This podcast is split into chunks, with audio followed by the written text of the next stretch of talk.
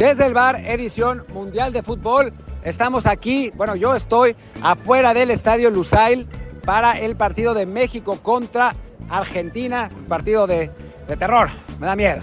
Pero bueno, aquí, aquí estamos, eh, está entrando la gente, eh, más mexicanos que argentinos por lo que se ve, pero muchos más neutrales, o sea, no, no veo así como muchísima gente de, de un solo país. Eh, vamos a ver cómo, cómo está, a final de cuentas, el, el apoyo. Em, pero bueno, los invito a que nos escuchen en, eh, bueno, yo soy Martín del Palacio, los invito a que nos escuchen en Spotify, Google Podcast, Apple Podcast, Amazon y todas las plataformas de podcast que ustedes ya conocen. Y bueno, vamos a hablar un poco del, partido. Es, eh, bueno, antes del partido, perdón, vamos a hablar de los partidos que se jugaron en la, en la mañana, porque, digo, en un partido que no, no, diría que fue el peor del Mundial, pero sí, la verdad es que fue un partido muy impreciso, donde los dos equipos salieron con un montón de intensidad, pero con, con la verdad falta de calidad. Australia sorprendió y le ganó a Túnez 1-0 y decimos sorprendió porque la selección tunecina se había visto muy bien en su primer encuentro contra Dinamarca. Eh, gana gana la selección australiana 1 por 0 y con eso de pronto se pone en cabeza para, para, poder calificar. Australia tiene que enfrentar a Dinamarca en el partido decisivo de ese grupo porque Francia ya, ya se escapó. Eh, tiene que enfrentar a Dinamarca y el empate sería suficiente para que los Socceroos calificaran. De pronto, digo, yo esto lo estoy grabando antes, del partido de México y sin mucha esperanza, pero de pronto si México quedara en primer lugar del grupo, podría no tocarle Dinamarca sino Australia, lo que sería el, asunto más random de la historia. Pero bueno, son muchos supuestos. Primero hay que sacarle el partido a Argentina, después hay que ganarle a Arabia, después Dinamarca no le tiene que ganar a, Australia. La verdad es que la diferencia entre ambos equipos en cuanto a plantel me parece muy grande. Pero bueno, está así la situación y ese fue el primer partido de la eh, jornada. Y después el segundo encuentro entre Polonia y Arabia, que la verdad nos convenía ya fuera un empate o un triunfo de Polonia por la mínima. Lamentablemente Lewandowski nos mató e hizo el, segundo gol al 80 y eso no nos pone la cosa imposible. México aún depende de sí mismo, salvo que lo golee Argentina, eh, pero pero sí complica un poco más, ¿no? Nos obliga a ganarle a Arabia seguramente por dos goles de diferencia, siempre y cuando no, le, no empatemos o le ganemos a Argentina. En fin, ya, ya haremos todo el, todo el, análisis, pero la verdad es que el partido fue, el resultado fue engañoso. Eh, Arabia fue, pues quizá mejor equipo que Polonia, sobre todo los primeros 30-40 minutos del primer tiempo y los primeros 30-40 minutos del segundo. Eh, la, realidad es que Arabia dominó, generó un montón de ocasiones, falló un penal y errores suyos fueron los que, los que causaron la, la derrota. ¿no? En, en la primera, un, un error de, de coordinación de la defensa, dejó a Lewandowski solo, Levan falló el disparo, pero después logró darse la vuelta y centrar a Zielinski, que, que, definió para el 1 a 0. Y después Arabia atacó, atacó, atacó, atacó. Medio se le acabó el gas al, por ahí del 70-75 y un error de, de, uno de sus jugadores causa que Lewandowski logre meter el segundo gol del encuentro y ponga la situación muy de cara para los polacos. Ahora Polonia tiene que enfrentar a Argentina sabiendo que evitando la derrota están dentro, pase lo que pase. Y e incluso perdiendo con 1-0 por 1-0 por un gol tienen buenas posibilidades, ¿no? Dependiendo obviamente de lo que suceda en el partido entre México y Arabia, eh, porque bueno, si Arabia gana, pues eh, se pone con seis puntos y, se pone muy bien. Pero, pero bueno, esos, esos fueron los dos partidos de la semana eh, y, y, digo, creo que, creo que Luis les va a hablar del Dinamarca-Francia. Yo les, les cuento un poquito de lo que, de lo que estoy viendo aquí, del ambiente. la verdad es que pues este mundial tiene pues poco ambiente, poca onda está flojita la situación en cuanto a, a, vibra mundialista. A mí me ha tocado ir a todos desde 1998, me salté 2002. Eh, y este es el que siento menos junto con Sudáfrica. Sí hay aficionados, sí hay gente que vino, pero la verdad es que está lejos, las comunicaciones son difíciles, solo pueden entrar aquellos eh, aficionados que tengan boleto y eso pues complica más la situación porque no, no está el, el, hype que a veces hay. Me acuerdo en, Brasil 2014 que fue un montón de gente a disfrutar Brasil, no solamente a, ver el Mundial. Alemania de 2006 fue increíble, con, en el centro de Europa, con fanáticos de todas partes del mundo. La verdad, eh, muy, muy padre. Aquí, digo, yo llevo dos días nada más en Qatar, tampoco me puedo, me puedo a poner a presumir nada. Aquí escucho el rugido del cielito lindo, a ver si eso se refleja en el estadio. Eh, pero, pero sí, es, es, un ambiente un poco raro, ¿no? Con muchos locales con camisetas, locales no, más bien trabajadores, inmigrantes, pakistaníes e, e indios con camisetas de, de las selecciones, más de Argentina, obviamente, de México hemos visto algunos como shakes con sombreros, lo que es un poco, un poco loco, pero, pero así. Y en general, sí, no hay como esa vibra que a veces se siente de, de emoción y de, digo, ya, yo donde estoy es una parte como muy turística, donde esperaríamos que haya mucha gente. Y sí, la gente se sentaba a ver los partidos y los disfrutaba y eso, pero tampoco como que dijéramos, wow, no, la emoción, go, go, go, ale, ale, ale.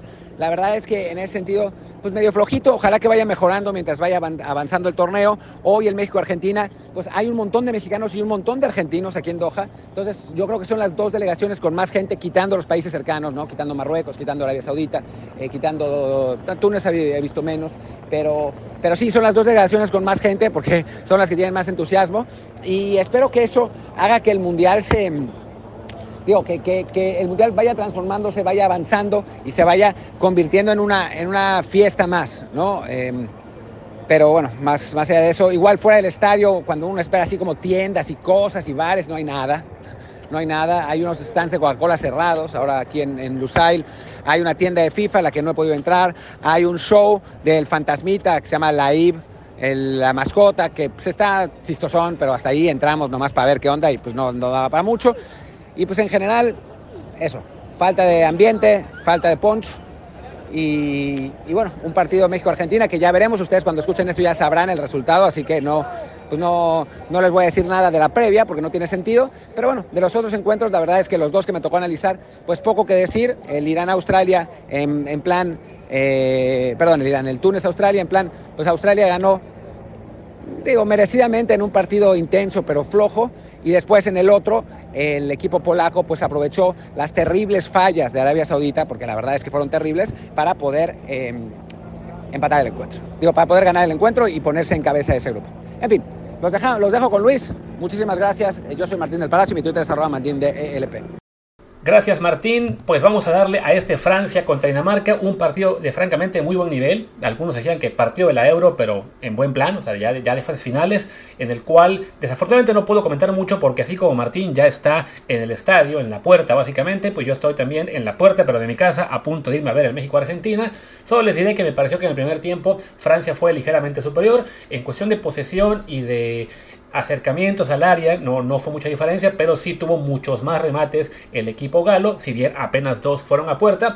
Eso sí, eh, muy cerca del final del primer tiempo, Cundé para muchos debió ser expulsado. El hábito le perdona la, tarjeta roja por un planchazo que, insisto, muchos consideran que era para expulsión. Se quedó en amarilla y con eso, este, bueno, es una decisión arbitral que definitivamente pues, tiene un impacto importante en lo que pasa en la segunda mitad, que es cuando ya Francia marca sus goles. ¿no?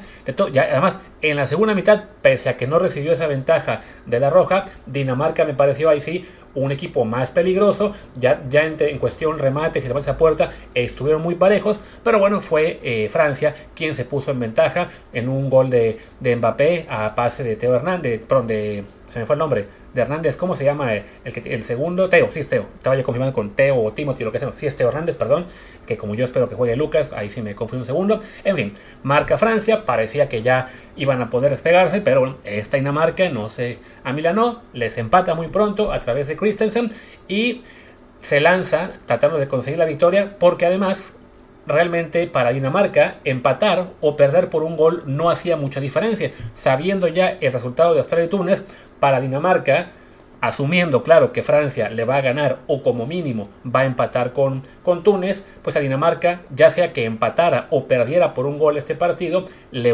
bastaría ganarle a Australia para calificar a la siguiente ronda de, de este mundial como segundo de grupo. Pero bueno, eh, se lanza al frente, deja un poco más espacios, aprovecha Francia cerca del final en un servicio de Griezmann que tiene otro muy buen partido. Es Mbappé marca su doblete, creo que ya lleva 7 goles en Copas del Mundo, lo cual es un ritmo bastante fuerte pues para un chico de 20 que tiene 22, 23 años y ya pone en ventaja de nuevo a los franceses. Ya no se movería el marcador, aunque sí tuvo Dinamarca sus oportunidades. Y bueno, Francia ya se convierte oficialmente en el primer equipo calificado a la siguiente ronda. Dinamarca les decía, ¿no? no le hacía mucha diferencia el 1-1 eh, o el 2-1 en contra. En, en, teoría, le basta con ganarle a Australia, suponiendo que se dan todos los resultados normales, para avanzar a la siguiente fase, aunque sí, este marcador de 2 a 1 le abre una pequeña ventana de oportunidad a Túnez. ¿no? En el caso de Australia, bueno, Australia básicamente empatando o ganando también califica a la siguiente ronda, aunque bueno, damos por hecho que en ese partido el gran favorito es Dinamarca deberíamos aprender quizá a no estar tanto con los favoritos. Y volviendo a Túnez, bueno, a Túnez sí le ayuda que Francia gane, porque por un lado, pues ya se va a enfrentar a una campeona del mundo ya calificada, quizá con ganas de descansar jugadores para evitar más lesiones. Entonces, eso le abre posibilidades de victoria. Y si Túnez le gana a Francia, entonces ya tiene mucho mejor chance de avanzar, ya sea con el empate entre ellos o que Dinamarca gane por menos goles de los que gane Túnez. Vaya, está complicado todavía para el equipo africano. O sea, perder ante Australia sí fue un golpe durísimo, pero bueno, le abre una pequeña ventana de oportunidad a los tunecinos, aunque pues hay que decirlo, todavía el panorama es que va a calificar ya Francia segura como primero de grupo. Bueno, segura todavía no, matemáticamente aún nos puede alcanzar Australia, pero bueno, no creo que eso pase. Y, para Dinamarca el panorama, pese a llevar solo un punto, es aún favorable gracias a la victoria de Australia sobre eh, sobre Túnez. Y bueno, en este punto es donde hablaríamos del México-Argentina, pero como les avisé desde ayer, Martín está en el estadio, yo me voy a un bar, así que no vamos a platicar de él hoy. Seguramente mañana ya haremos un episodio completo. Les repaso rápido lo que serán los juegos de este domingo. Arrancamos la jornada con un Japón-Costa Rica que pues debería ser la confirmación de que Japón avanza a la siguiente ronda. Les basta la victoria, con eso ya tendrían... Ah, no, esperen, a ver si ellos pierden, si, ellos ganan y Alemania le gana a España, no, técnicamente todavía puede pasar que, que, Japón no amarre la calificación con este partido, pero bueno, ganando ya se ponen muy cerca de la siguiente ronda, a reserva de que Alemania no le gane a España. Un Japón además que bueno, tuvo una actuación muy buena ante, ante Alemania, consiguiendo la victoria hace, hace tres días, entonces es amplio favorito ante una Costa Rica que pues claramente no, no está al nivel este año de los equipos de su grupo, ¿no? Ese partido va únicamente por Sky Sports y por VIX, es a las 4 de la mañana tiempo de México. Vamos a ver si encontramos alguna forma de comentarles el partido en otra parte. El segundo de la jornada, un juego sí muy interesante, el Bélgica-Marruecos. Ya les avisamos en la previa que hicimos la semana pasada que los marroquíes son un conjunto peligroso, que Bélgica como Croacia son equipos de más eh, caché, pero también un poquito más viejos. Bélgica sufrió mucho ante Canadá. Así que bueno, en nuestra predicción les dijimos que van a empatar. Probablemente, Bélgica, bueno, Bélgica sí sale como ligero favorito en las apuestas, pero de nuevo, no, eh, no, no, no, manden a Marruecos a la, a la vez tan pronto. Creemos que es una chance muy real de que le saquen el empate a Bélgica y eso además pues les pondría con grandes posibilidades de avanzar a la siguiente ronda, más allá de que su último partido sea contra el Canadá, que también se ha vuelto eh, un equipo muy corrioso, ¿no? Y hablando de Canadá, ese partido a las 10 de la mañana tiempo de México ante Croacia, pues bueno, es la, última llamada para los canadienses de mantenerse con vida en esta Copa del Mundo. Si Canadá pierde ante Croacia, está ya eh, eliminada del Mundial.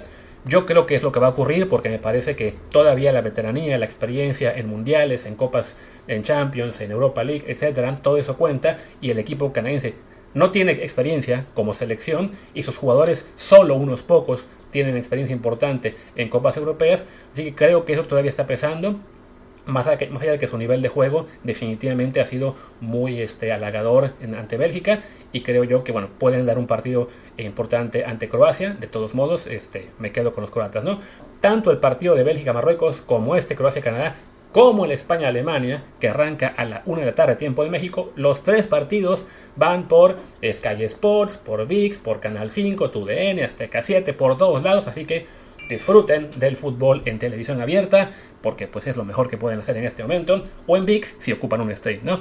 Si viven fuera de México, ahí sí la cosa se puso más complicada, pero no creo que podamos hacer mucho por ustedes. Cierro ya con España-Alemania, bueno, un partido en el cual Alemania se juega la vida, sobre todo si se confirma ya que Japón le haya ganado a Costa Rica, porque entonces Alemania básicamente tiene que ganar o ganar para seguir con vida. Si Alemania pierde, está eliminada, y si empatan con España, ya no van a depender de sí mismos en el último partido, sino que dependerían de que Japón le gane a España. Que vaya, visto lo que acaban de hacer hace tres días ante ellos, no sería descabellado por completo que Japón también le gane el conjunto español, pero siendo sinceros, es más viable que España salga avante en ese partido o por lo menos consiga el empate, ¿no? que es además un, sería un partido en el cual tanto japoneses como españoles ya sabrán eh, cómo está su futuro. Japón, por ejemplo, si España empata con Alemania, pues ya estará calificado, entonces no tendrá tanta prisa por ganar este encuentro y se puede lo mismo, ¿no? dar el lujo de descansar jugadores, ¿no? sobre todo sabiendo que el cruce que tienen el grupo de, Bélgica y Croacia, pues no es mucha diferencia ser primero o segundo. ¿no? Así que bueno, Alemania tendrá que salir con todo en este encuentro para ganar y, y seguir con vida, porque una derrota, o una derrota es eliminación segura, un empate también casi segura, salvo lo que les decía, ¿no? Que Costa Rica sorprenda y eh, no pierda ante Japón como todos creemos que va a pasar. Y pues bueno, esperemos que esta edición les haya resultado satisfactoria. Les digo ya, mañana hablamos del Argentina-Polonia. Para cuando ustedes estén escuchando esto, seguramente ya sabrán cómo quedó. Así que esperemos que estemos todos en este momento muy felices. Yo soy Luis Herrera, mi Twitter es arroba luisrha, el del programa es arroba desde el bar POD, desde el bar pod. En Telegram estamos como desde el bar podcast. Sigan el canal por favor. Gracias y hasta mañana.